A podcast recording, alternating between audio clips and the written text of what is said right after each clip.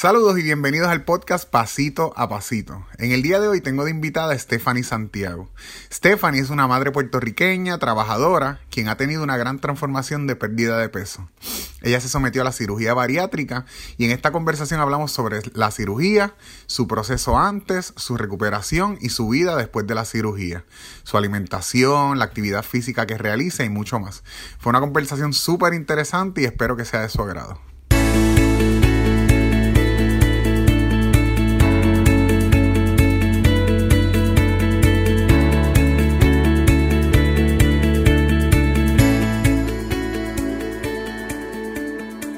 Hey, saludos a todos y bienvenidos a este tercer episodio del podcast Pasito a Pasito. Un podcast que creo con la intención de aprender un poco más de nutrición, actividad física y experiencias de otras personas que estén pasando por este mismo proceso. Y en el día de hoy me encuentro junto a Stephanie Liz Santiago Rodríguez. Yeah, me acordé del último. Stephanie, quien entrena aquí en CrossFit Gnosis, donde estamos grabando en este momento y Stephanie tiene una historia súper cañona que yo quiero compartir con ustedes para que les sirva de motivación y de inspiración, como lo es para mí. Día a día, más que yo la veo aquí, ¿verdad? Y veo cómo se fa, se fa. Entonces, este es el tercer episodio, pero es la segunda vez que grabamos este episodio porque yo grabé mal la última vez. Así que vamos a hacer como si yo no supiera la información no sabes nada. y yo no te lo he dicho. Y te estás enterando ahora. Pero desde ese día yo añadí unas cuantas otras preguntas, que es información cool, relevante, que yo creo que es importante que la gente conozca. Dale, bring it on. Stephanie, ¿de dónde tú eres? Yo soy de Caguas de Caguas, ¿Nacida, criada en Caguas o vives ahora en Caguas? Vivo ahora en Caguas. ¿Pero dónde naciste? Nací en San Juan, Puerto ¿Dónde Rico. estudiaste? Estudié en San Juan, Puerto Rico. ¿Y en todas, en varias escuelas. ¿Creciendo hiciste algún tipo de actividad física? No. ¿Nada? Nada. No, nunca he hecho mm. ningún deporte. ¿Deporte, ni bailar, ni...? Tampoco. Nada. ¿Tú cantas? Sí, ¿Siempre has cantado desde...? Mm, desde los 13 años. Unos 12, 13 años, sí. Cantaba brutal. y se sabe todas las canciones de The Greatest Showman. ah. Exacto. Este. Ni modo. Nunca la he visto la película, pero. ¿No la has visto? Está buena. ah, mira. Yo fui a verla con una amiga y no paraba de cantar. Ah, de verdad. Hay que presentarme a esa amiga. Sí, Cae bien. canta bien. Mira, eh, la razón por la cual estamos con Stephanie y queremos compartir, quiero compartir la historia de Stephanie es porque Stephanie ha rebajado un montón. Y quiero compartir la historia de cómo rebajaste, pero antes de llegar ahí, quiero saber cómo aumentaste de peso. Sí. ¿Cómo fue? ¿Fue poco a poco? ¿Fue ya de adulta? ¿Fue, o sea, de niña ¿Ya tenías sobrepeso o tú eras delgada de niña? Mm, no era, no tenía el sobrepeso que tuve en el punto, ¿verdad? En que, en que vamos a llegar más adelante, ¿verdad? En que entendí que ya era suficiente, pero este nunca fui bien flaquita tampoco. Siempre era lo que decíamos los big bones. No, es que ella es big bones, ¿sabes? Estaba en, en, el, en el lado más ancho de, del salón. Este, pero, pero no siempre fui, bueno, a, llegar al punto en que estuve de ser obesa, pues no. Ok, pero te lo pregunto porque, por ejemplo, yo recuerdo en séptimo grado, desde sexto grado un poquito, pero en séptimo grado me acuerdo haber llegado al colegio donde entré y los pupitres, los los pupitres, yo me sentaba y la pipa me raspaba. Mm. Entonces, desde ese momento, yo tengo la percepción que ante la mayoría, yo estaba en un colegio que había más de 100 personas en mi grado nada más, ante la mayoría yo era más obeso y no era el más gordo, porque ese era, ahí me sentía bien, ¿verdad? Porque mentalmente como que está, sí, sí, estoy gordo, pero hay uno que está más gordo que yo. ¿Tú, no, tú no, tuviste eso. no, Ok, ¿y en qué momento tú entiendes que comenzaste... En mi vida, yo, desde ese momento séptimo grado, seguía aumentando de peso hasta el momento que dije ya. Pero yo pienso que si en algún momento, high school, incluso entrando a la universidad, yo me hubiese detenido, dejar, no, no ni siquiera rebajar, simplemente dejar de engordar, o en ese momento cambiar mi alimentación o realizar algún tipo de actividad física, no hubiese llegado hasta el punto que llegué. Así que mi pregunta es, ¿en qué momento tú, sabes, comenzaste, sentiste que comenzaste a, Pues realmente si todo fue algo, si fue algo de, si fue algo de mucho tiempo o fue una etapa de tu vida que, Fue una etapa, fue una etapa. Este, yo si- siempre he comido mucho. Ujú. O sea, siempre he tenido algo con la comida. Realmente mi problema es, era la comida. Eh, Este, era. Bueno, Está bien, hablamos de eso ahorita, hablamos de eso ahorita, porque entonces tenemos que entrar en otros detalles. Y pues no. Pero eh, siempre me he refugiado en la comida. Eh, y, y me acuerdo de chiquita, tú sabes, los comentarios de, ah, eh, mi nena come como grande, tú sabes. O, y después de, no, come como nene, come como hombre, come como, tú sabes, que ese comentario siempre, siempre ha estado. Eh, pero no fue hasta más, en- ya más o menos todo comenzó como a eso de los 19, 20 años. Luego que paso de un, a, a los 18 años me diagnostican endometriosis en ¿Qué es estadio 4, endometriosis? que es una, una condición donde en el, en el área pélvica, ¿verdad? Nosotras las mujeres, este, se se crean como si fuesen unas telarañas que se llaman unas adherencias y se pegan por toda la cavidad pélvica y pueden pues salir de esta también dependiendo del estadio pues. Y estaba en un estadio para mi edad bastante adelantado. Y en esa empiezo con tratamientos de hormonas para, para eso. En ese proceso luego soy diagnosticada con cáncer cervical. Me operan bien rápido y este y estoy en otros tratamientos hormonales y yo no puedo decir que haya sido la hormona, los medicamentos, lo demás, pero sí entro en un una etapa en mi vida en que estoy en altos niveles de ansiedad, preocupación, este, muchas situaciones bien difíciles que me hacen aferrarme más a la comida. Y este, yo estoy como, como los mensajes que vemos a veces en Facebook. Yo soy de la que confundo la, la tristeza con comida, la, esto con comida, todo con, con hambre. Pues yo siempre tengo hambre. Y pues, pero la- ya las porciones eran, o sea, no era una comida, una merienda, una comida, eran todas comidas. Y podía estar comiendo cada dos horas una comida completa. Y ahí, eh, dentro de ese proceso, que, que dentro de eso, pues paso por otros tratamientos muchas situaciones de salud fueron un periodo como de cuatro años. Cuatro años que salía de quirófano a otro, llegué a tener casi 20 cirugías, este, por diversas, este, diversas condiciones, pero entre medio seguía en, la, en el mismo patrón. Este, dentro de también la depresión, porque entonces ya no estaba siendo quien era, ya yo sí eh, me estaba dando cuenta que estaba aumentando de peso y que habían cosas que yo no podía hacer. O sea, eh, y como quiera, era joven, o sea, soy joven, tú sabes. somos. Somos.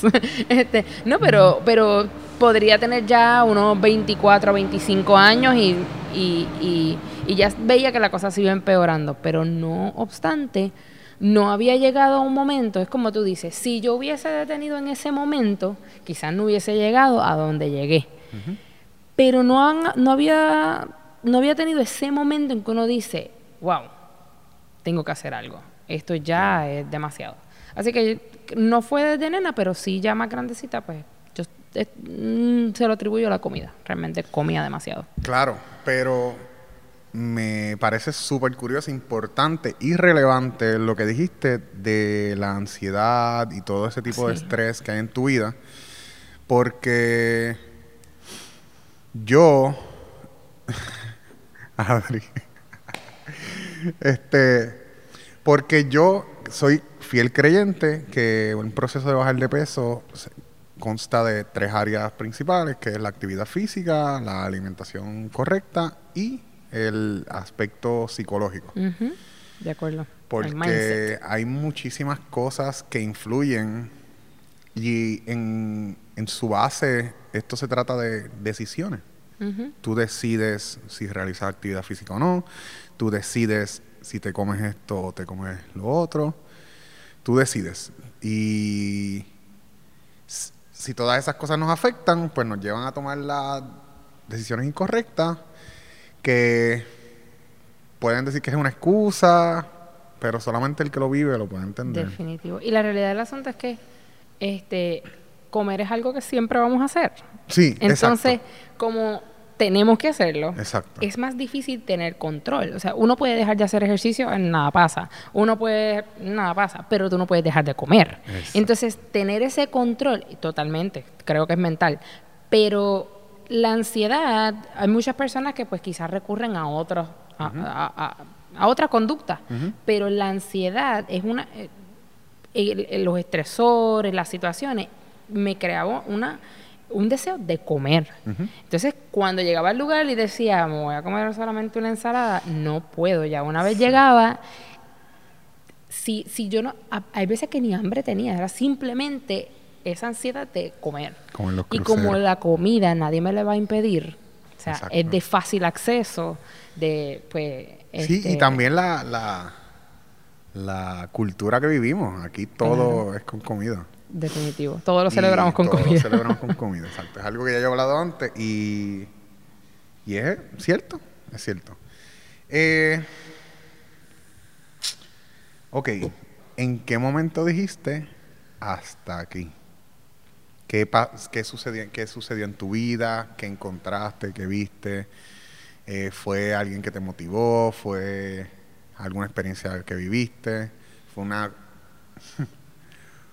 unión de sucesos, sucesos. Cuéntame, ¿qué pasó en tu vida que te llevó a decir, tengo que hacer algo por mi vida? Definitivo. Creo que fueron dos eventos que yo puedo como que ponerle el dedo, de que en estos dos momentos eh, yo me topé con mi realidad, porque ya uno sabe cuando el pantalón pues no me cierre, tengo que subir de talla, cuando la camisa ya no me queda igual, tengo que subir de talla, que uno está aumentando, pero no, como que uno no siempre tiene la percepción de cuánto ha aumentado. Y siempre llega un punto también que dejo de pesar. Llega un punto que yo dejé de pesarme, ya yo no me pesaba, yo no sé hasta qué punto llegué. Mira, un paréntesis ahí. Yo recuerdo una etapa de mi vida que yo decidí no pesarme Simplemente por el hecho de que tú me preguntes, ¿y cuánto tú pesas? Ay, no, sé, que hace tiempo no me peso. Exacto. La última vez que yo me pesé, me pesaba. Exacto. Así mismo. Pues, pues este, eh, el primero fue un día que estaba jugando con mi hija, mi nena tenía como dos añitos, y estaba sentada en el piso con ella, eh, en el cuarto, hay, hay estos espejos eh, de, la, de las puertas del closet. Y estoy sentada justo al frente, mi nena se va, y me quedé, estaba estoy en el piso, me miro al espejo sentada, veo que tengo un dolor horrible en las piernas, tengo 28 años y no me puedo parar. Y empecé a buscar de qué manera pararme del piso. Entonces no tenía algo accesible a mi alrededor para poner la mano, para apoyarme. Y ahí como que me senté en el piso, me miré al espejo y dije, estoy obesa.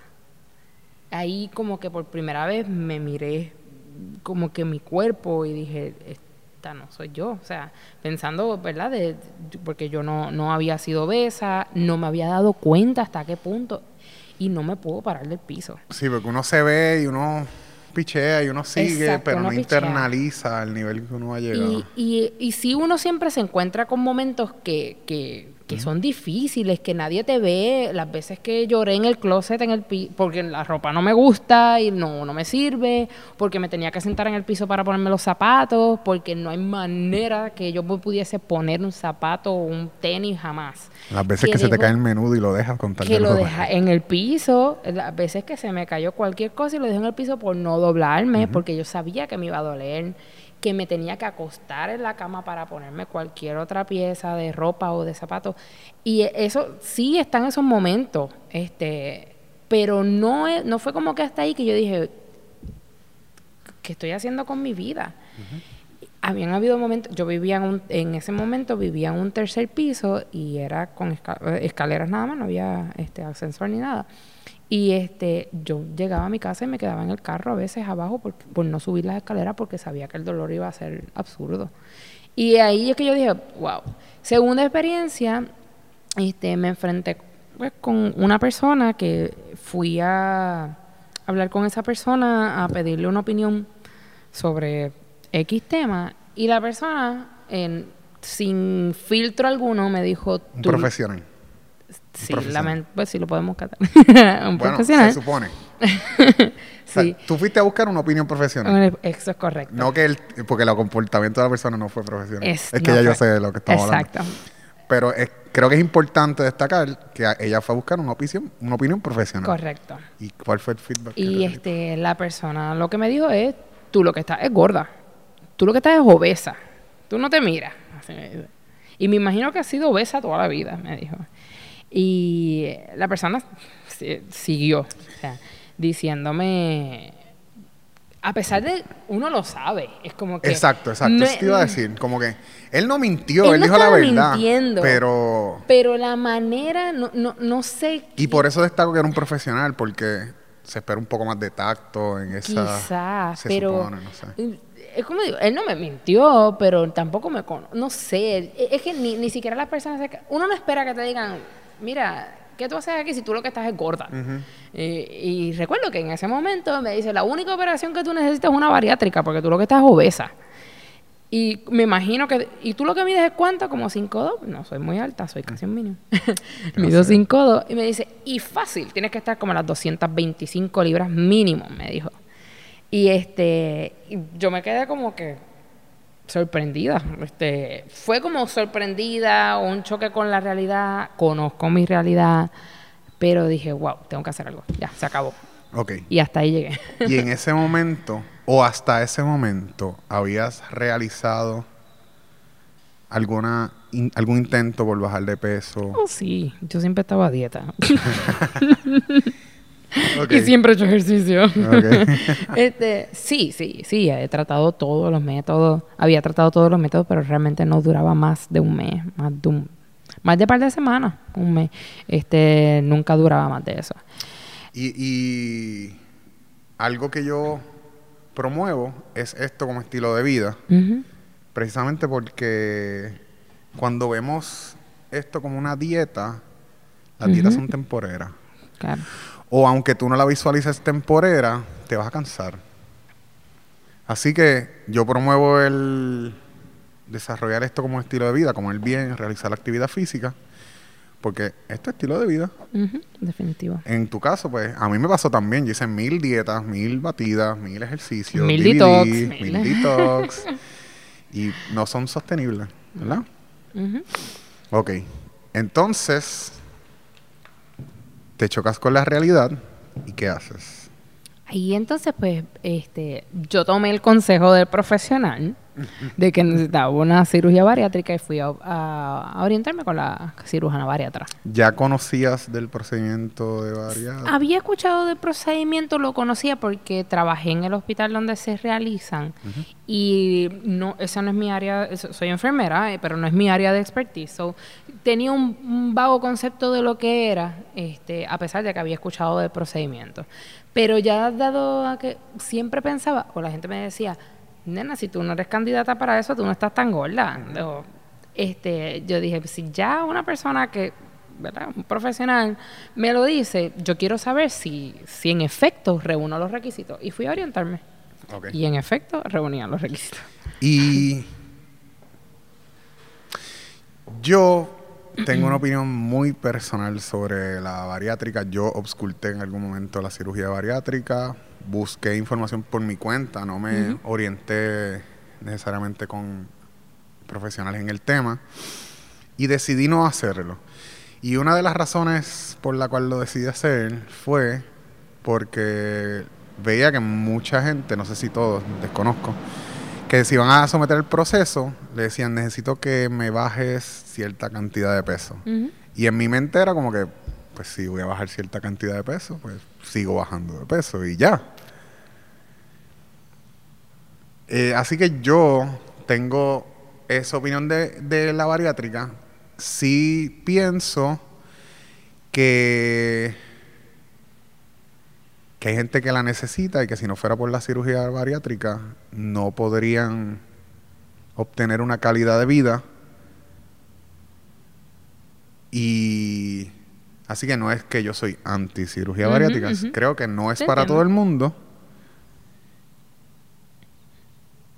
Que, o sea, todo esto para que me digas, ¿por qué proceso pasa una persona que quiere saber si es candidato a cirugía bariátrica? Bueno, eh, luego que me dice eso, ti- tienes razón. Este, en mi caso, yo estaba segura de que yo no puedo mantener ese, ese, o sea, no, de los intentos que, que había realizado por mi adicción a la comida, porque yo estoy segura que es una adicción, este, Yo estoy seguro que yo tengo una adicción a la comida. Eh, por mi- yo sabía que yo no, así yo lograra bajar la cantidad de peso que me, me hayan solicitado, por mis intentos fallidos, yo sabía que yo no iba a poder mantener eso, ese estilo de vida, pues, este, forever and ever, hasta lograr mis metas y objetivos, porque realmente, este, la, la, conste, la cirugía no es un easy access, o sea, no, no- no es una salida fácil a la obesidad. El que piense eso porque está no bien es así, no es así. O sea, De- y digo, lo, digo yo conociendo un poco más de tu proceso y viendo Exacto. Y bien, lo dedicada y los struggles. Este, Sí, que el, el que piense que, ay, quiero rebajar rápido, voy a hacerme la bariátrica, pues no es... no, es, así de es- sencillo. no. No, es así de sencillo. Sí, definitivo, uno baja un poco más rápido cuando tienes pues un bypass del estómago o lo tienes más pequeño como sería un gastric sleeve, pero jamás eh, el- el- lo que requiere, la disciplina que requiere es la razón por la que en muchas ocasiones nos dicen tienes que bajar cierta cantidad de peso antes. El proceso de la bariátrica no em- el- el- la disciplina para tener una cirugía bariátrica no debe comenzar cuando te operas, debe comenzar antes de operarte. Cuando yo tomé la decisión de operarme, primero que ajá, ¿Por qué? ¿Por, ¿Por qué el- la disciplina tiene que comenzar antes? Cuando yo tomé la decisión de operarme, que voy y me oriento, me dicen, sí, tienes 100 libras sobrepeso, eh, tienes más de 100 libras de sobrepeso, eh, que eso era uno de los criterios. Que, aclaro, cada caso es individual, no todos los criterios son los mismos para todos los pacientes. O sea, mis criterios de, evaluación y de y, pues que me hacen candidato a la cirugía no, no significa que otra persona que tenga exactamente mis mismos criterios va a ser candidato a la cirugía. Este, hago la aclaración, ¿verdad? Porque si una persona pues este, tiene estos criterios de ser pues de- con esta cantidad de sobrepeso y demás, sí puede irse a evaluar. Este, hay diferentes métodos, pero no necesariamente va a pasar por el proceso que yo pasé, porque cada caso es individual. Pero en este caso, pues tenía un, un índice de masa corporal sobre 38, un, un por ciento de grasa de, uf, de- no me acuerdo que era, este, perdón, el índice de masa corporal sobre 40 y más de 38% de grasa. Este, bueno, entre todos los criterios, pues ya ha- había entrado lo que era la obesidad mórbida para mis, para mis escalas. Y este, en ese momento me pidieron, yo llegué a la oficina pesando 226, mido 5'2", y me pidieron que rebajara esas 26 libras. Y el, ¿qué es el proceso después de la cirugía? El proceso después de la cirugía eh, lleva unas ciertas etapas donde literalmente uno aprende a comer nuevamente. O sea, tú empiezas primero con una cierta cantidad de líquidos, una dieta líquida por un tiempo determinado, luego por una dieta licuada, por una dieta majada, luego se introducen los sólidos por un tiempo determinado, en mi caso fue un mes más o menos cada etapa, este que puede variar por caso también. Este, y no es hasta luego del quinto sexto mes que uno empieza a introducir sólidos como uno come normalmente, porque requiere la disciplina, porque no, no tenemos el espacio de tomarnos el riesgo de, de que si me da ansiedad cuando estoy tomando solamente tres oncitas de líquido, que me vaya yo a comer o una pizza, por decirte un ejemplo. Ah, ¿qué? Pizza, porque pues la pizza es vida. Mano. molestando. Este, Bueno, vacilando en serio. Vacilando en serio. ¿Qué puedo decir? Este, pero realmente pues, eso no se puede hacer. Así que uno ya tiene que venir preparado con esa mentalidad de que no me voy a quedar, de que tengo que seguir las instrucciones que me dice el médico, tengo que controlar mi mente para este proceso que no es fácil porque todo el mundo a tu alrededor come. Todo el mundo a tu alrededor le decía, ay, pero bendito, te vas a tomar esas tres oncitas nada más. El espacio de tu estómago son tres onzas, pero la gente no lo entiende así. So, todo el familiar va a venir la abuelita que quiere que te comas un poquito más, que te van a tratar de dar algo que no debes comer, tienes que aprender a decir no. Aprender a decir que no. Y eso es uno de, las de, de, de los pasos más difíciles. Y yo creo que eso empieza cuando yo tome esa decisión, voy a esperar mi cambio debe empezar haciendo algo que no hacía para lograr algo que no he logrado nunca. Así que empecé haciendo ejercicio, este, pero cuando yo siempre dije que no lo iba a hacer, así que madrugaba. Ok, te, voy a, por ahí. te voy a parar ahí. Sí, dale. Antes de llegar a los ejercicios, quiero profundizar un poco dentro de lo que conozcas de la bariátrica, porque hay diferentes tipos de cirugía, cirugía bariátrica. ¿Puedes mencionar algunos? Sí, este, yo me hice el gastric bypass, que también se conoce como el RU-NY. Eh, este, ¿Qué otro bypass gástrico? ¿Y, en qué consta ese? En el caso del, del gastric bypass, eh, lo que hacen es que eh, cortan el estómago, lo dejan en una esquinita, lo grapan, lo dejan al lado y del intestino, del yeyuno, eh, una parte del intestino delgado, lo conectan entonces a un pequeño saco gástrico que dejan, que es como si crearan un estomaguito más pequeño de esa, con una fracción de ese estómago que cortaron, y entonces crean un saco más pequeño, pero conectado directo al, al intestino. Y entonces el estómago que se queda al lado, o sea que ya no cae comida ahí, ya no cae nada, los jugos gástricos que sigue secretando van directo al intestino y se encuentran ya en el intestino. No hay ese proceso, ¿verdad? Que, que antes se llevaba a cabo donde la comida cae en el estómago, se digiere y demás, y después entonces pasa. ¿Y qué ocasiona eso a ti como persona cuando comes versus cuando comerías con tu estómago regular? Bueno, pues una de las cosas este, es la absorción de los nutrientes, de las vitaminas, de, las proteínas y demás. Este, la, no, no se lleva a cabo de la misma manera porque no hay no está esa absorción, así que pues tengo que estar su, tomo suplementos eh, de por vida. Este, tengo que asegurarme bien de tomarme mis batidas de proteína, mis vitaminas y demás, eh, los suplementos. Y en el caso de la comida como tal, pues si no hay la digestión eh, mecánica del estómago, o sea, ese movimiento que lo, va digiriendo, lo va poniendo más pequeñito para que pase. Así que tengo que tener mucho cuidado con el tipo de comida que me pueda obstruir ese, eso, esos tubitos. Si se o sea que tuviste que, o sea, es que yo no, yo no mastico mucho. Tuviste que aprender a masticar. Tuve que aprender a masticar literalmente. Sí, porque 20, la doctora siempre me decía, 25 veces tengo que masticar la comida hasta que esté eh, como blandita, que se vuelve como pastosa y entonces la puedo tragar. Y me costó mucho aprender a, aprender a hacer eso. Este, soy enfermera, las que, a quienes escuchan que son enfermeras y trabajan intensivo saben que no tenemos este tiempo para comer, solemos comer en 10 minutos y parada.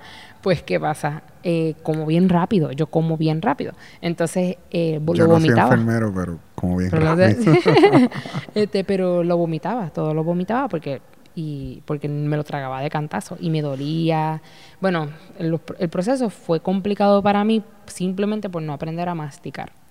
Y también ir, ir detectando qué comidas tolero y qué otras comidas no tolero, porque ya entonces lo que tenga mucha grasa, lo que esté muy condimentado, me puede irritar o no lo, simplemente no lo tolero porque no tengo esa digestión eh, que, y esas enzimas que tiene el estómago que, ayudan a digerir las comidas de, que son así. Entonces, ¿qué otras opciones hay de, ¿De qué? De, cirugía. Ah, este, pues de cirugía también está el sleeve, que es que entonces el estómago sí se, se queda, pero cortan una fracción y entonces lo crean como si fuese una banana. Todavía está el estómago, pero en un espacio más pequeño, más reducido. ¿Y esas son las más, más eh, populares o más conocidas? O? Esas son las dos, los dos métodos más conocidos. este, sí sé que hay más métodos este, de asistencia en la bajada de peso. Este, pero bien importante, ¿verdad? Que consulten al profesional de, esta conducta. Este, pero estos son los dos más comunes. Entonces, te operas, ¿cuánto tiempo te dicen que puedes hacer ejercicio? Mira, tienes visita. pues eh, empiezas a caminar desde el mismo día que te operan. Ok. Es rápido que te operas, literalmente a, un par de horas, ya te pones de pie a caminar en el piso. Este, pero uno empieza a entonces a trabajar otras áreas, por lo menos en mi caso, tuve el release al mes. Okay. O sea que rapidito al mes yo comencé. Como te dije. ¿Eso varía de caso en caso? Sí, puede variar de caso en caso. Este, como te dije, ya yo había comenzado antes de la cirugía. O sea, ah, que, que yo empecé mi proceso más o menos julio, agosto, y desde entonces yo comencé a, caminar, a trotar, a hacer diferentes cositas, este, hasta el momento de la operación, que fue lo que me ayudó también a bajar las libras que me pidieron, y me operé en noviembre 28 de 2016. Este, y entonces, o sea que ya para noviembre ya yo ya había creado mi disciplina de hacer ejercicios y demás. Ok. Te operas, un mes de recuperación, te dan la luz verde, puedes realizar actividad física. Correcto. ¿Qué empiezas a hacer de y ahí comienzo. En ese momento empecé a hacer cross training, este, que era más un estilo de ejercicios funcionales y demás. Este, y yo nunca voy a olvidar que uno de los primeros ejercicios era como un box jump, ¿verdad? Pero era en, un. como en un murito. Yo nunca había brincado ni, el, ni, una cera. Y lo empecé a hacer en una cera, me acuerdo, en una cera. Y eh, antes, de, antes de empezar el entrenamiento había que darle una vuelta al parque donde, donde, donde entrenaba.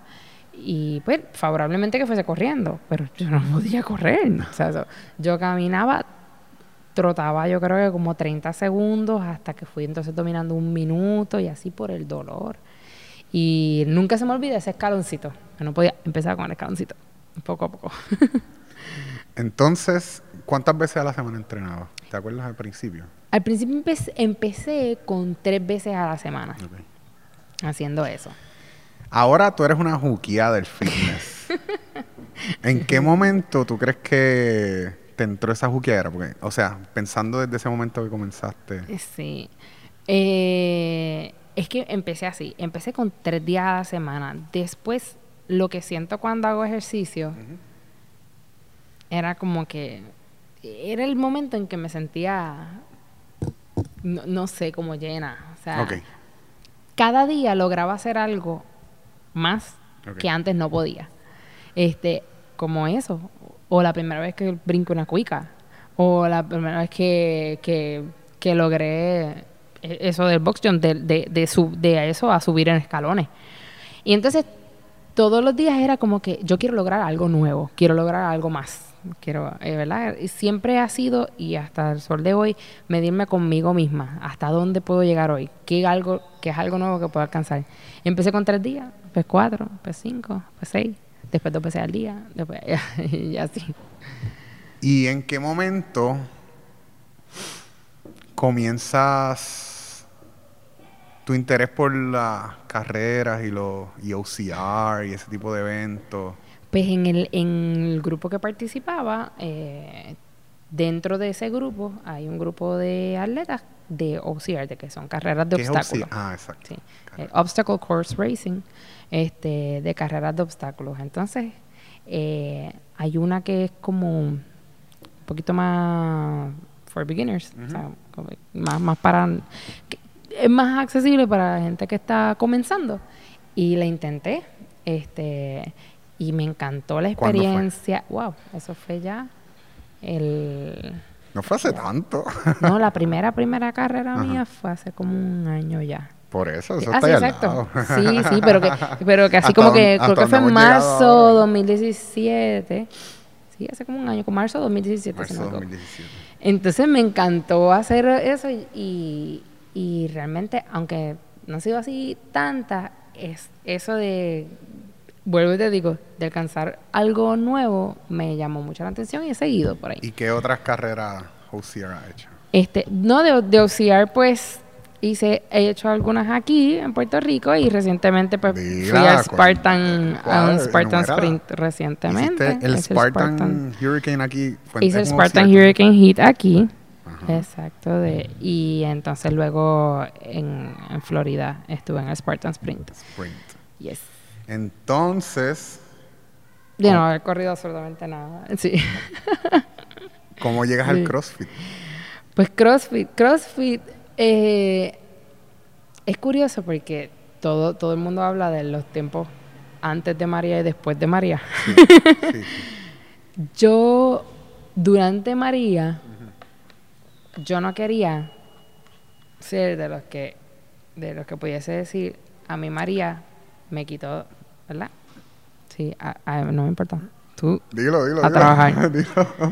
de, tengo que decirlo, pero que, ah, a mi María, pues, por María dejé de hacer ejercicio, por María dejé lo que tenía, por María ya no tengo, y dije, no, yo no voy a dejar eso. ¿Dónde yo puedo entrenar?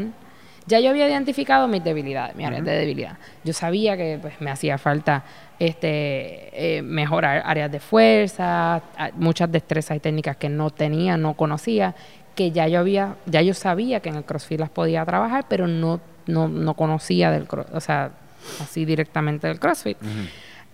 Yo estaba en ese tiempo que sin luz, sin comunicación, sin nada, ¿dónde yo puedo entrenar?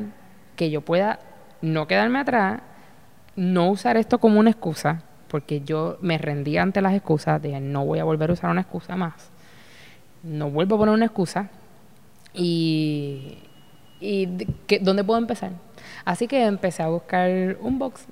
Este, cuando llegó la señal de esas veces que nos parábamos en el paseo, en uno de los paseos del expreso, me puse a buscar por, por Instagram y Facebook y encontré entonces a CrossFit Gnosis. Y eh, entonces verifiqué la dirección y llegué. Y así empecé y desde entonces pues no, aquí sigo. Nice. Y aquí estamos con Pablo, con Janetsi, con Luis Sí, Luis, Pablo. y tremenda comunidad que tenemos aquí. Sí. Luego de que Stephanie llega, tenemos aquí dos pacientes bariátricos más. ¿verdad? Que han- se han integrado a esta comunidad y creo que se sienten Sí. súper, ¿verdad? Es que yo sé que el que llegue aquí no se va a ir. porque es algo especial que tiene este lugar, algo especial que tiene esta comunidad, algo especial que tienen estos coaches, porque Y también se rompen muchos estereotipos y mucho, este, se, especialmente en, en- entre los entre los bariátricos, este, hay veces que pensamos que por ser bariátricos hay muchas cosas que no vamos a poder hacer nunca o no vamos a poder lograr o que vamos a no. Y la realidad del asunto oye, hay mucho temor hacia el CrossFit y no es así. Este y mis compañeros bariátricos que ahora asisten aquí también han podido darse cuenta y hemos hemos porque yo también este de la de hasta dónde podemos llegar de manera segura. Y la variedad tan grande de, de áreas eh, eh, en- entre el ejercicio lo que es funcional, lo que es el CrossFit, este, que nosotros podemos hacer y que cada día podemos ser mejor y que no tenemos que quedarnos con eso de que pues eh, vamos a perder, vamos a tener que, ¿verdad? Este, físicamente no puedo tener un buen cuerpo, no puedo tener esto porque porque yo fui paciente bariátrico, no puedo hacer. No, aquí te dado cuenta, mira, lo puedo hacer. ¿Sabes? Y, y empe- empezando con ese escaloncito, ahora ese box jump de 20, de 24, tú ¿sabes? Que mira, lo puedo hacer. este Y lo sabemos que, ¿verdad? Que, que entre, entre los compañeros, tacho, que sí. Y después cuando uno sale y dice, hoy logré brincar esto, hoy logré levantar este dumbbell, hoy logré coger esa barra, pasé del training para la otra. O sea, esos pequeños milestones para alguien que nunca había logrado hacer, que nunca había podido subir unas escaleras sin dolor, imagínate. Así que por eso es que aquí, de aquí no nos vamos y seguimos. Yeah. Yo tengo aquí apuntado, pero no, re- no recuerdo. No recuerdo la historia, así que tú me la cuentas. El corrientazo. Al correntoso. Oh my God. El primer día que yo empecé a hacer ejercicio, ese mes después de operada, Ujú. yo Mm, llevaba dos meses de operada, pero el primer día que empecé con este grupo que, que te mencioné que, que hacía el cross training, luego de haber terminado mi ejercicio y sentirme fabulosa porque había logrado completar algo que le tenía temor, porque yo llegué hasta con dolor de estómago de, de, de los nervios, de que yo no iba a poder lograr ese workout, de que, que lo logré terminar, estaba así sudada del ejercicio, me siento en el piso que había grama y había en este en este parque un poste bajito de estos que iluminan las vías. y, eh, y me fui a parar y cuando voy a poner la mano pues me dio un, una descarga eléctrica. La descarga eléctrica me tumbó este y me hizo perder la movilidad y la fuerza de mi lado. Bueno, no, se, no lo pude mover por tres días. Este, luego que la voy recuperando, había perdido la fuerza de este lado y eh, tuve tuve daño, tuve muerte de, las fibras musculares de este, de este lado izquierdo. Y allí tirada en el piso, sin sentir la mitad de mi cuerpo, asustada, porque sabía lo que podía hacer la corriente, mi hija estaba en el área, este, que nada hubiese pasado, decía, wow, todo este sacrificio para llegar aquí. Empiezo a hacer ejercicio y mira dónde termino, con un correntazo en el piso sin mover mi cuerpo. Y se formó un, llegó la ambulancia, me montan en la ambulancia y fue otro momento así. ¿Qué voy a hacer con esta situación? Porque, como tú dijiste, esto es bien mental. eh, todo es mental. O sea, todo es... El límite está en nuestra mente. Cuánto yo creo que puedo alcanzar o no, hasta ahí voy a, voy a, voy a llegar. Ok, tengo dos alternativas. O me quedo aquí tirada, se me atrofian los músculos porque no los uso, me pongo a llorar y a lamentarme de que me dio un correntazo, no hago nada, voy a mis terapias o me levanto. Hay personas que están peores que yo, que han pasado por situaciones más difíciles que yo, que quizás no tienen esa alguna de esas extremidades y como quiera lo hacen, ¿qué excusa tengo yo para no intentarlo? Y esa semana, pues obviamente no, no pude, pero ya rápido que me dieron, que me verificaron, me dieron luz verde, estaba otra vez haciendo ejercicio. Y ha sido mucho más difícil porque pues no tengo la misma fuerza en un lado que en el otro y qué sé yo, pero lo logré y aquí estoy y seguimos. Difícil, pero no imposible, seguimos. ¿Tienes una hija? Tengo una niña hermosa. chula, Adaya. Sí. Eh, ¿Cómo tu proceso todo lo que viviste, hasta donde llegaste, la decisión que tomaste y hasta donde has llegado después de tomar esa decisión. ¿Cómo te ha afectado, verdad? O te, positivo o negativamente, positiva de seguro, como madre. Eh, le brindo un ejemplo a mi hija. Eh, primero que nada, hay muchas cosas que antes no podía hacer, que quizás si yo hubiese seguido ese estilo de vida, ahora fuese aún peor. Quizás estaría en una cama, quizás ya no podría jugar con ella, quizás no podría gozármela en momentos especiales o cruciales, o simplemente no estar. Y ahora, y ahora sí lo puedo hacer. No tengo excusa. Si quiero correr con ella, puedo hacerlo. Si quiero brincar con ella, puedo hacerlo. Y más que nada es mi motivación de dejarle un ejemplo de superación de dedicación, de disciplina, de que ella sepa que no hay nada que ella no pueda visualizar y, y no alcanzar. Si ella lleva a cabo esas, cual, esa, eh, ¿verdad? esas características, esa, esa, disciplina, esa perseverancia, ella lo va a lograr. Y este, una de las de los momentos con mi hija que más me agradan es cuando viene aquí al box conmigo. Este, verla al ladito, ¿verdad? Ella rápido coge su PVC y, y, empieza a subir la barra de la misma manera en que me veo, me mira de lejos, se queda bien pendiente y cada vez que yo la miro mirándome hacer lo que estoy haciendo, yo sé que estoy estableciendo en ella, ¿verdad? Una niña que eventualmente será una mujer fuerte, perseverante y que no se me va a quitar por nada. Así que eso para mí y el ejemplo que le estoy dejando a mi hija por el cual trabajo todos los días es para mí la mejor recompensa de todo este camino que, que he atravesado.